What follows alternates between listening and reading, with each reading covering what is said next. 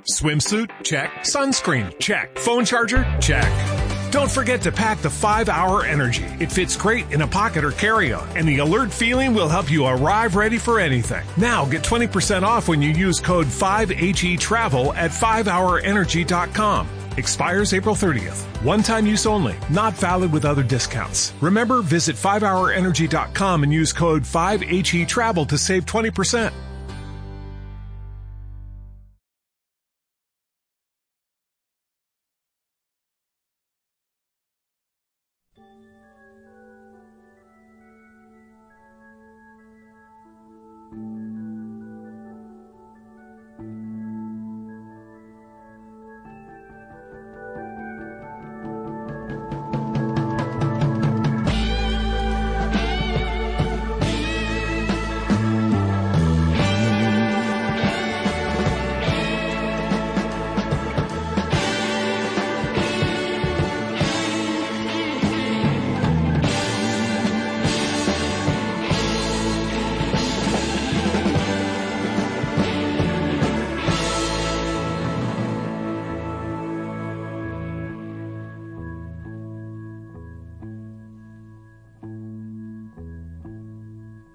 What would you do if I sang out of tune? Would you stand up and walk out on me? Lend me your ears and I'll sing you a song. I will try not to sing out of key. Yeah. Oh, baby, how you All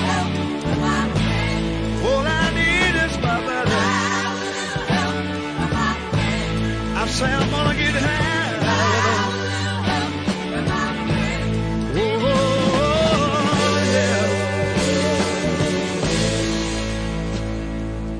What do I do when my love is away? Does it worry you to be alone? No, no. How do I feel at the end of the day?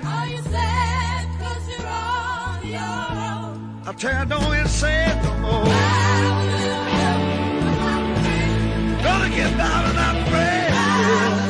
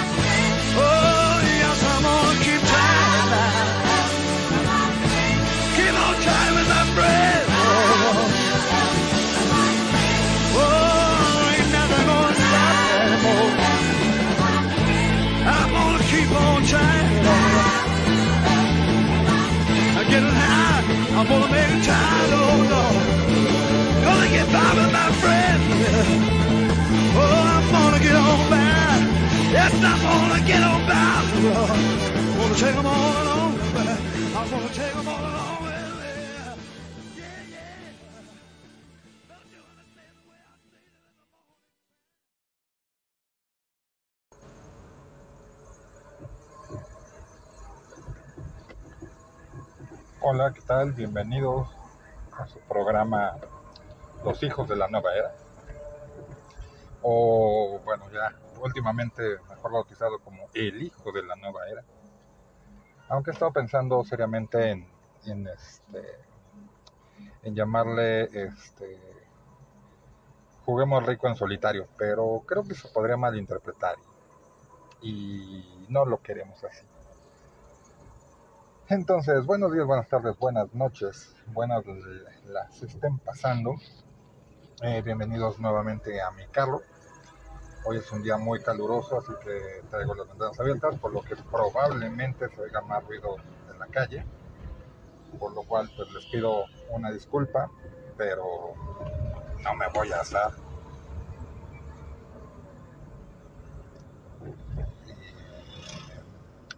Bueno, Hoy, por el título sugerente que, que ya habrán notado del podcast, eh, quiero que platiquemos sobre un tema. A ver, ¿qué es mejor?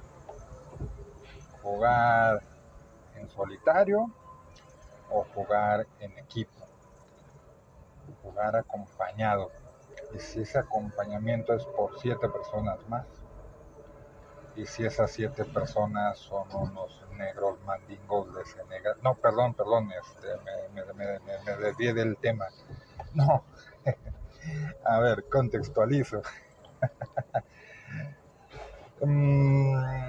Eh, dos de las recientes noticias para el mundillo iberoamericano de, de los Wargames, o, o mejor dicho, para los para el mundillo de novena. Eh, el primero es que se celebró el ETC 2022 eh, en Italia. ¿Qué es el ETC? Eh, el ETC es como el mundial de algunos eh, wargames, algunos jueguillos de guerra. Y en este caso, pues México fue a representar, bueno, tuvo representación en el torneo individual de novena y en el torneo de por equipos. Eh, fue nuestro buen amigo Chomer, que ya alguna vez lo han escuchado en este programa. Eh, en el individual, pues le fue más o menos bien. Creo que quedó como por ahí del lugar 200. Y no, no es de risa, pero realmente para que den, eso es como media tabla. Y este, para que más o menos contextualicen la cantidad de, de participantes que hubo aunque Chomar, si puedes, corrígeme y ponme realmente en qué lugar quedaste en el individual. Y también fue, eh, hubo un equipo de México para el, eh, para el, torneo por equipos. Y ahí quedaron en octavo. Ahora, pues, ya sé que muchos se preguntarán, ¿cómo es que México fue al Mundial si pues, con trabajos hace torneos de 12 personas? ¿A poco los 12 fueron?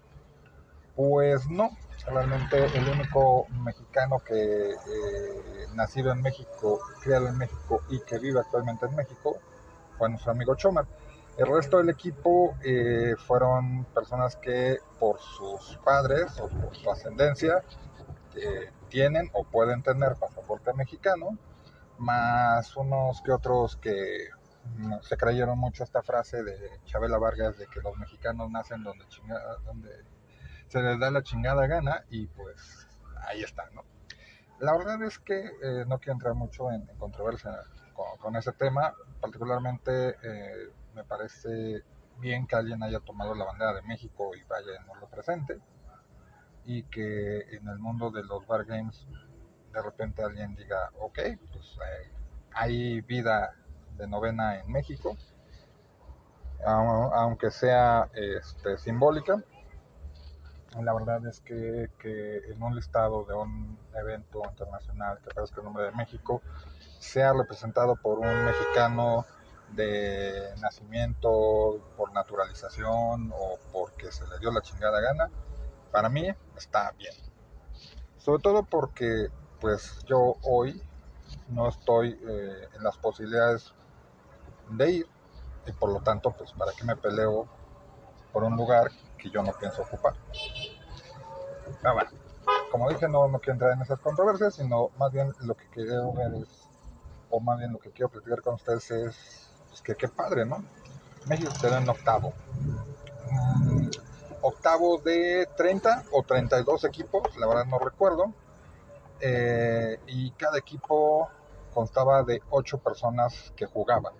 Algunos llevaban más, llevaban un entrenador y un capitán y, y porra y no sé qué. Entonces, eh, estamos hablando de cerca de, más de 240 personas que estuvieron reunidas en una ciudad de Italia jugando en novena, lo cual es una excelente noticia. Por si lo querías saber o no lo sabías, eh, quien ganó esta edición fue el equipo español. Y pues la verdad es que felicidades a nuestros eh, amigos este, y compañeros de España. Muy bien logrado ese, ese campeonato. Y entonces eso me llevó a pensar qué es mejor, por equipos o individual. Y entonces, pues un poco empecé a reflexionar sobre las diferencias, las ventajas y desventajas que tenía cada uno de los modos de juego. Yo particularmente creo que todos los que todos los juegos deberían de jugar tanto individual como por equipo. De hecho, hay muchos juegos que dentro de sus campeonatos tienen esta modalidad. Por ejemplo, México también tiene muy buen nom- renombre y muy buen nivel por ejemplo, en X-Wing, este jueguito este, de naves, este, de, escaramuzas en naves espaciales, eh, ambientado en el eh, universo Star Wars. Y eh, tenemos un equipo llamado el Escuadrón 201, ah, el cual está capitaneado por nuestro buen amigo Kerubo, que eh, también eh, hasta donde tengo entendido ha ido a Las Vegas Open y ha estado participando en torneos internacionales. Eh, por ejemplo, lo último que supe es que estaba participando en un torneo internacional y en la primera ronda le había tocado jugar contra Alemania. Y creo que ganamos. Bueno, que ganaron, ¿no? Ya me apunté que, ni ex buen juego y ya no, si ganamos, como, como con el fútbol, ¿no? Perdieron, ganamos. Creo que ganaron y lo cual pues habla muy bien. De hecho, también por ahí, eh, hablando de esto de las competencias internacionales, creo que el campeón mundial, al menos hasta el año pasado, eh, era mexicano en Aristella, este jueguito eh, que está en el mundo de Infinity. Entonces, a ver, para aquellos que dicen que México no tiene nivel, pues o siento decirles que no es cierto, en México tenemos nivel. A lo mejor en novena no, pero en otros juegos sí. Y para chupar tequila, más. Pero bueno, entonces, ah, eh, con esa introducción acerca de que yo creo que todos los eh, juegos deberían de tener una modalidad para jugarse por equipo.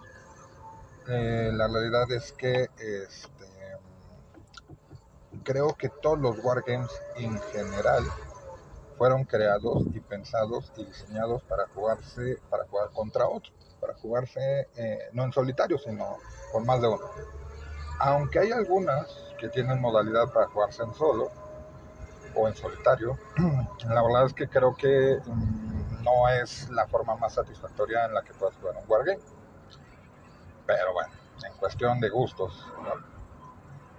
Entonces, em, novena, eh, al parecer, no sé si sé de qué se creó porque no soy tan viejo en novena, pero tiene muchos años teniendo esta modalidad eh, de jugar en equipos y jugar individual.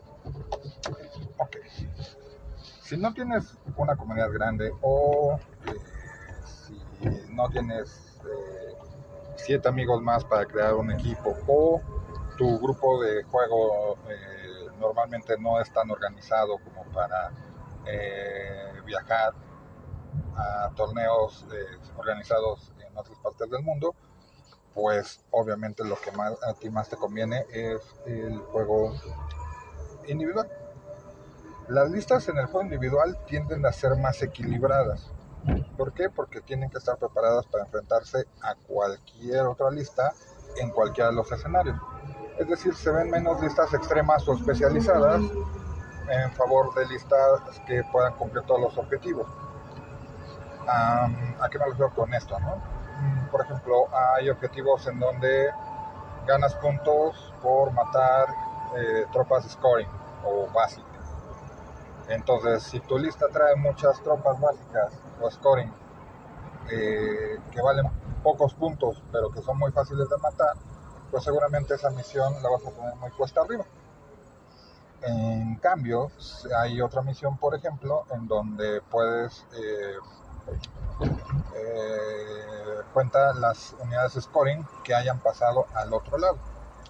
Entonces, si tienes muchas unidades scoring que aparte son rápidas, no importa que sean muy fáciles de eliminar, pero que pueden esconderse y maniobrar y acabar en la zona de despliegue del oponente, pues tendrás una ventaja.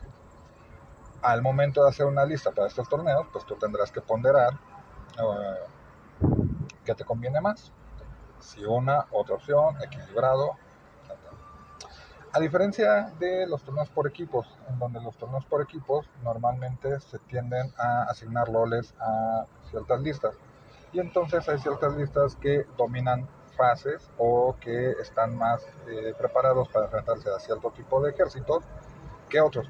¿Por qué? Porque al final si tú tienes un mal match, eh, el equipo pues puede salir un poco al quite y eh, que otro jugador tome ese match para que tú puedas a su vez conseguir muchos puntos con un buen match. Si se dan cuenta, esto le da una capa extra al juego, porque no nada más juegas con eh, la táctica o la estrategia de tu lista y del escenario y la lista del otro, sino que ahora también eh, puedes jugar la estrategia de quién contra quién va a jugar, eh, en qué escenario, llamándose en qué campo y bajo qué objetivos. ¿Qué otra particular tiene, eh, particularidad tiene las listas eh, individuales? Bueno, pues las listas individuales, pues tú puedes agarrar el ejército que quieras y jugar. Y no hay ninguna restricción. En las listas por equipos, eh, una de las reglas que normalmente está presente en todos los este, torneos por equipos es que no se pueden repetir listas. Es decir, que si tu grupo de juego existe eh, dos o más jugadores que juegan con ogros y todos quieren entrar al torneo por equipos, pues solo uno de ellos va a poder usar ogros y los otros van a tener que ocupar otro ejército y otra lista, lo cual hace que pues, sea bastante interesante a veces quién juega con qué. Cuando son equipos por torneos pequeñitos, es decir, eh, torneos de equipos de tres personas o cuatro personas, pues no hay tanto problema, hay muchas listas para escoger. Pero, por ejemplo, en el ETC y en muchos eh, torneos de los grandes, los equipos son de ocho personas. Es decir, que los equipos llevan ocho listas diferentes. ¿Ok? ¿Cuál es la siguiente este, diferencia entre los equipos, eh, los torneos individuales y los torneos por equipo? En los torneos individuales, como ya lo dije, pues dependiendo del pareo que sea, es decir, pareo suizo, por este, eh, por, ay, ¿cómo se llama? Bueno, por cualquiera de los sistemas que hay, alguien te asigna contra quién vas y tan tan, se acabó, te toque con tres, sea un buen match, sea un mal match. En el torneo por equipos solo te asignan contra qué equipo vas y después de que te asignan contra qué equipo vas, se hace eh, una selección de este, los rivales. Normalmente la más ocupada es eh, lo que le llaman selección aleatoria o este, selección, eh, a doble elección. ¿Qué significa esto? Eh, cada uno de los equipos escoge una de sus listas y eh, al momento de que esté determinado, ya sea a través de un programita o a través de estar presencial, cuentan 1, 2, 3 y entonces voltean el equipo que seleccionan. Esa es la lista, o bueno, el jugador que ellos están poniendo para que juegue.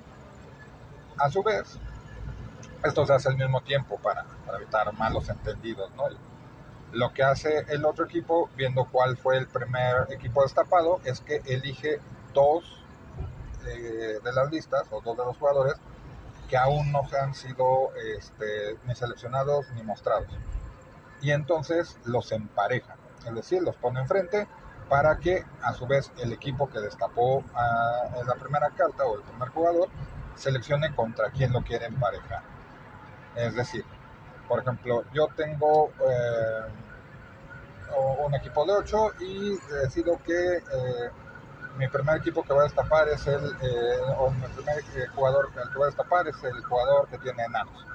Entonces lo destapo y viendo la lista y sabiendo cómo, cómo es esto, cómo vaya a jugar, pues eh, el otro dice, ah, pues a esta lista de enanos le vamos mal los ejércitos rápidos. Entonces, como yo tengo un ejército rápido de, de, este, de imperio, pues le pongo uno de imperio. Y le pongo otro jugador que es de este, Kingdom Kitanai.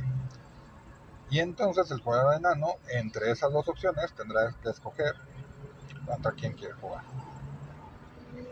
Y así se va haciendo hasta que solo quedan dos listas que nadie escogió y estas se enfrentan una contra la otra. Entonces, como te podrás dar cuenta, pues el hecho de, eh, de elegir igual en los torneos por equipo, pues es muchísimo más complicado. Tan es así que los, la gente que ya tiene mucha experiencia, los equipos muy experimentados, en cuanto surgen las listas de los jugadores, crean algo que se llama una matriz. ¿Qué significa eso? Que ponen más o menos contra todos los equipos del torneo cuáles serían los emparejamientos ideales y cuáles serían los malos y eh, empiezan a jugar con cuáles son las probabilidades.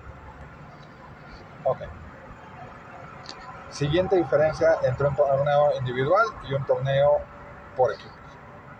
En el torneo individual se trata simplemente de ganar. Es decir, yo voy, juego y si gané 11-9, pues yo gané y por lo tanto yo paso.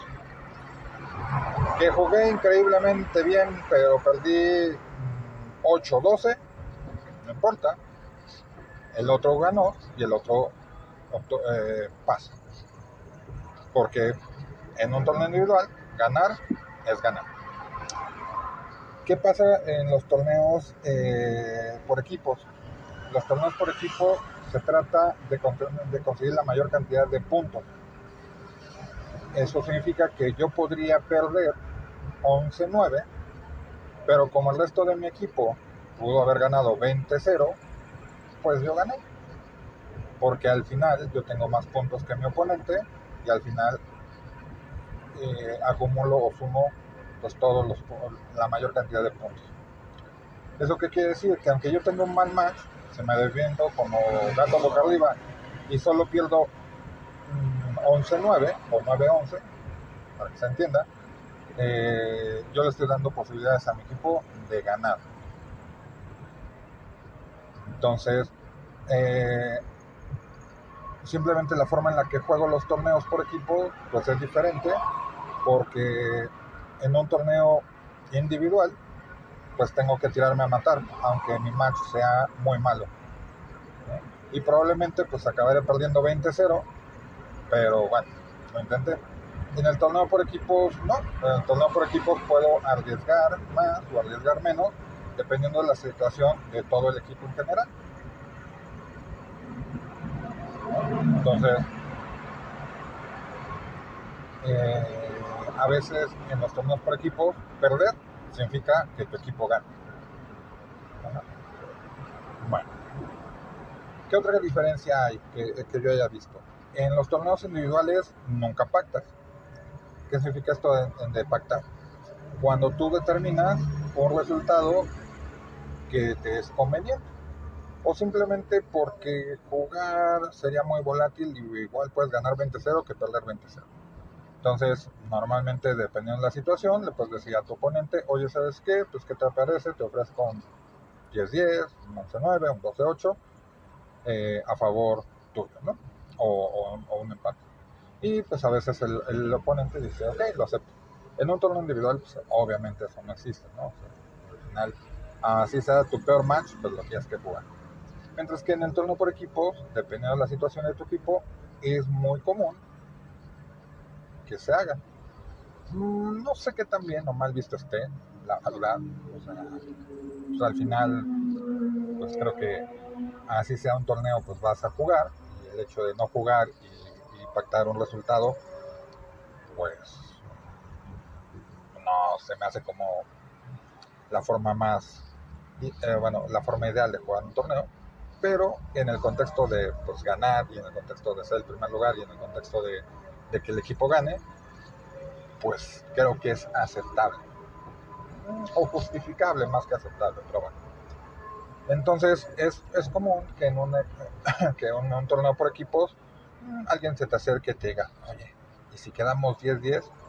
Y si tú crees que es un mal match para ti o que eh, pues mm, el resultado es bastante incierto, pues puedes aceptarlo o decir que no. ¿Mm? Al final siempre es un acuerdo, ¿no? Esta parte de pactar. Mm, ¿Qué otra gran diferencia hay en- entre un torneo de, eh, individual y un torneo por equipos?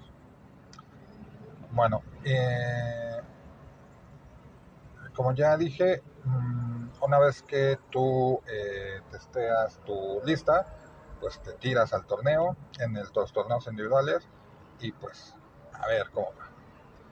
Mm, ¿Qué significa? Que pues nadie te puede decir que no, que al final no te tienes que acoplar a un plan y simplemente tú tienes el plan en la cabeza y vámonos con todo. En los torneos por equipo, aparte de elegir el tipo, eh, bueno, eh, elegir la raza con la que vas a jugar, también tienes que eh, ponerte de acuerdo con tus jugadores qué tipo de lista vas a jugar. Es decir, a lo mejor yo quiero ir con una lista a por todas. De esas que se juegan, que gano 20-0 o me ganan 0-20. Y a lo mejor al equipo no le parece. Mejor el equipo necesita que tú juegues de forma más conservadora. A lo mejor eres el rival más débil del equipo y entonces pues, lo que te piden es que hagas el intento para hacer una lista que pues si va a perder pues no pierda por mucho o que eh, nunca pierda los secundarios, que se pelee con unos accidentes y que normalmente siempre ande rondando los marcadores eh, del 12, ¿no? del 12-8 o el 8-12. Y entonces, pues un poco hay que acoplarse a eso, a cuál es mi rol dentro del equipo. Haciendo un poco de analogías de, del juego de computadoras de LOL y de todos estos, pues si voy a hacer un agro, voy a hacer un carry, o voy a hacer un support, o voy a hacer un tank. Ya sabes. Puro slang gamer. Pero bueno, pero es importante, ¿no? O sea, mientras que eh, en las listas de torneos individuales tú tienes un plan y tú te pegas a ese plan, eh, en las listas, eh, en los torneos por equipo, el equipo tiene un plan y tú debes de tener un plan que se acople a ese plan lo cual hace que pues no siempre juegues cómodo y no siempre juegues como te gusta jugar. Pero eso me lleva a una de las grandes ventajas justamente de jugar en los torneos de, por equipos. Creo que el jugar eh, por equipos te hace un mejor jugador porque te hace jugar en condiciones no ideales o te hace jugar en condiciones que de otra forma no jugarías. Jugar en forma individual, pues para bien o para mal, tú vas a jugar a tu estilo de juego. Sea efectivo o no sea efectivo. Pero eh, al final, pues eh, te puedes casar con una forma de jugar. ¿no? ah, ¿sabes qué? Pues yo juego de esta forma y juego a agresivo y juego a ganar y a cargar en el segundo turno, no importa que me reboten todas las cargas, pero yo cargué. ¿Por qué? Porque ese es mi estilo. Por ahí dejé, ya saben que hay un podcast en donde hablamos sobre los estilos de, de cada jugador, ¿no? Cuando juegas por equipos, no siempre puedes jugar ese estilo. Bueno, a ver, de poder puedes, ¿no? Pero no siempre es lo ideal jugar ese estilo. Hay veces que tienes que jugar conservador, hay veces que tienes que jugar en pro del equipo. Es decir, ah, supongamos que si tú sacas un 8 o más puntos en tu partida, que es la última, el equipo gana. Pues, obviamente no te vas a poner a arriesgar, no te vas a poner a hacer cargas desesperadas, no te vas a poner a, ponerte creativo y tratar de, de ganar 20-0, ¿no? Cuando puedes perder 20-0. Y entonces eso hace que mm, adquieras habilidades que de otra forma no adquirirías. Habilidades en el juego, eh, por ejemplo la paciencia, o por ejemplo movimiento, o por ejemplo jugar defensivo, o ocupar la magia de forma defensiva. ¿no? Por ejemplo, ah, eh, hay personas que creen que eh, este, hay hechizos que se ocupan de forma eh, solamente ofensiva, ¿no? Y pues no, hay veces que esos mismos hechizos se pueden ocupar de forma defensiva. ¿Cómo es esto, no? A ver, si tú a una unidad que va a ser cargada o que le estás poniendo como escudo para que no te carguen otras unidades, la bufeas muchísimo, pues el contrario se la va a pensar antes de, de cargarla, ¿no? Y entonces esos hechizos que normalmente ocupo para cargar y entonces bufear mi unidad para que sea una planadora, hoy las estoy ocupando como un método disuasorio para que no carguen a una cierta unidad, ¿no? O para que si la carguen, a lo mejor la carguen eh, con más eh, unidades o con elementos que originalmente no estaban eh, planeados para su carga.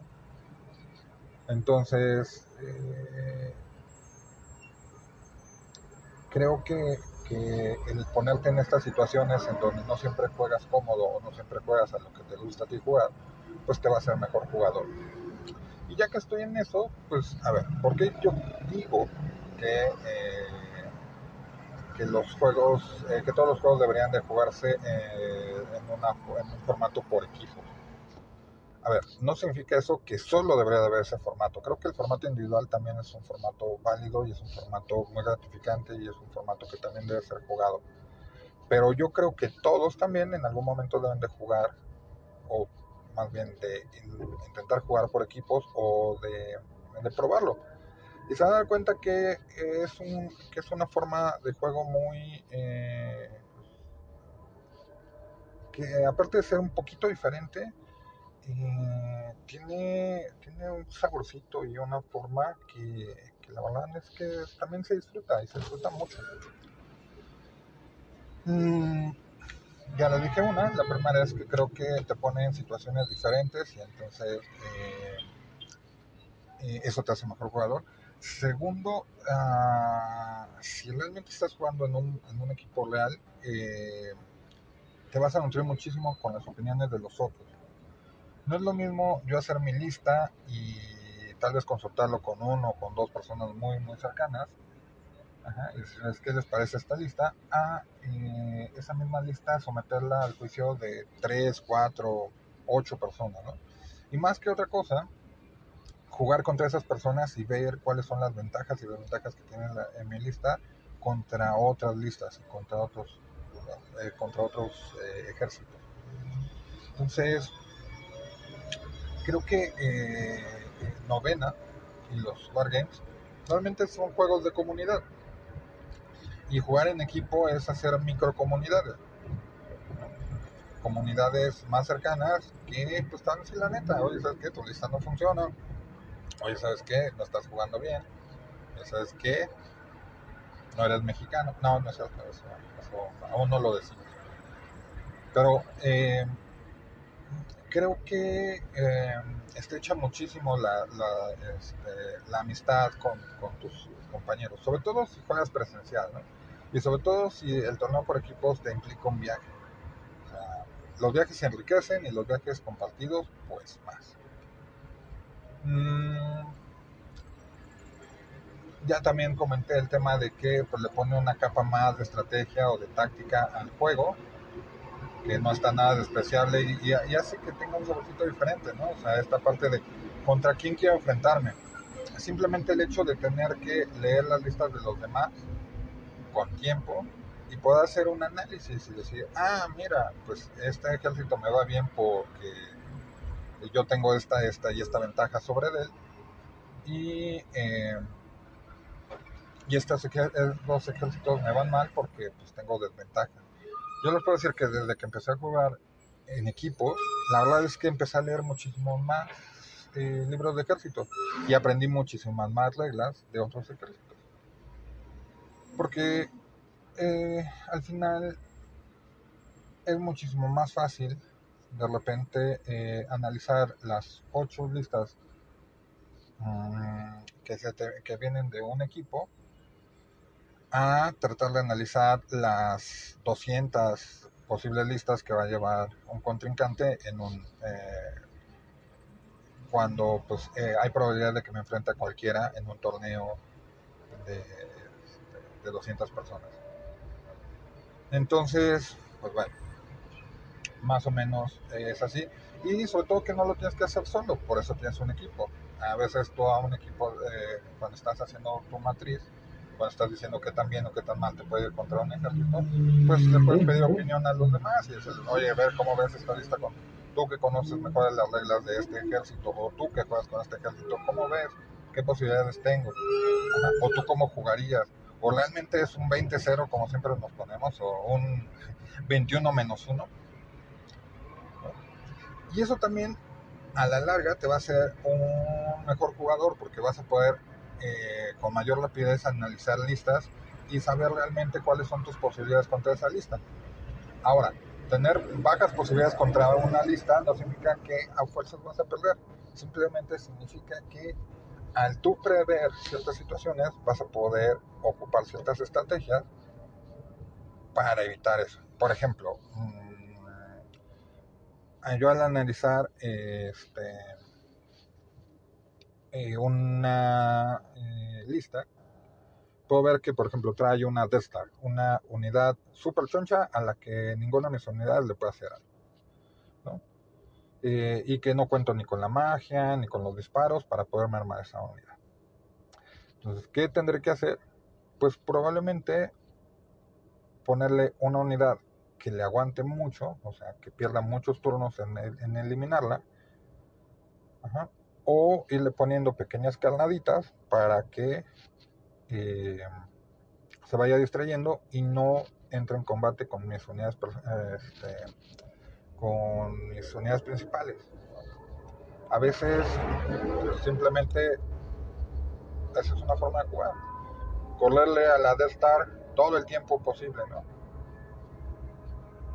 O sea, en el entendido de que mmm, una unidad probablemente podrá cargar, en el mejor de los casos, cinco veces en el juego. Y digo cinco, que aunque tiene seis eh, turnos el, juego, es muy difícil que una unidad cargue en el turno 1. Si yo no quiero que cargue. Si voy y le pongo enfrente a una unidad, seguro que me carga, ¿no? Entonces, eso significa que a lo mucho una, eh, una unidad, si yo me lo planteo bien, solo podrá matar cinco unidades. Es decir, que en cierto momento tendré que escoger cuáles son las cargas que le voy a poner a esa unidad para que seguramente se las va a acabar, pero en resto, el resto de mi ejército haga algo. Entonces, así más o menos es. Bueno, mmm, no sé si lo sepan, pero el, eh, nuestros amigos de Colombia y de España y Aarón aquí en México están organizando una liga por equipos. Equipos pequeñitos, equipos de cuatro. Eh, un poco para que todos empecemos a experimentar cómo, cómo, es esto de jugar en equipos, ¿no? Entonces, no importa si eres muy bueno o eres muy malo, o si tienes un equipo, o si conoces a cuatro personas más. Eh, pues yo te diría, acércate, pregunta, apúntate. Algo que pasa muy, muy chistoso en muchos torneos es que eh, si tú no tienes equipo, pues se van armando equipos de retazos. Es decir, ya sabes, ¿no? Como en el fútbol. eh, eh, arman la reta todos esos que, que no quisieron los demás equipos. Entonces, esa es otra de las grandes opciones que tienen los equipos, eh, los torneos por equipos, ¿no? Que si tú no tienes un equipo, te puedes acercar a los organizadores y si hay muchas personas que no tienen equipo o equipos que están incompletos, de repente dicen, oye, ¿sabes qué? Yo sí quiero participar, pero me falta uno. Y entonces, pues te dicen, ah, pues sabes qué, fulanito de tal lugar, pues quiere jugar. ¿Lo aceptas? No, pues que sí. Y entonces empiezas a jugar con personas que no son de tu comunidad o que no eh, siguen tu meta local, ¿no? tu metajuego local. Y entonces, pues empiezas a conocer otras realidades y empiezas a conocer otras personas. Y pues puede que sean muy buenos o puede que sean muy malos, pero al final estás haciendo comunidad, ¿no? Y al final de eso se trata. Estás jugando y estás divirtiendo. Entonces, misión cumplida.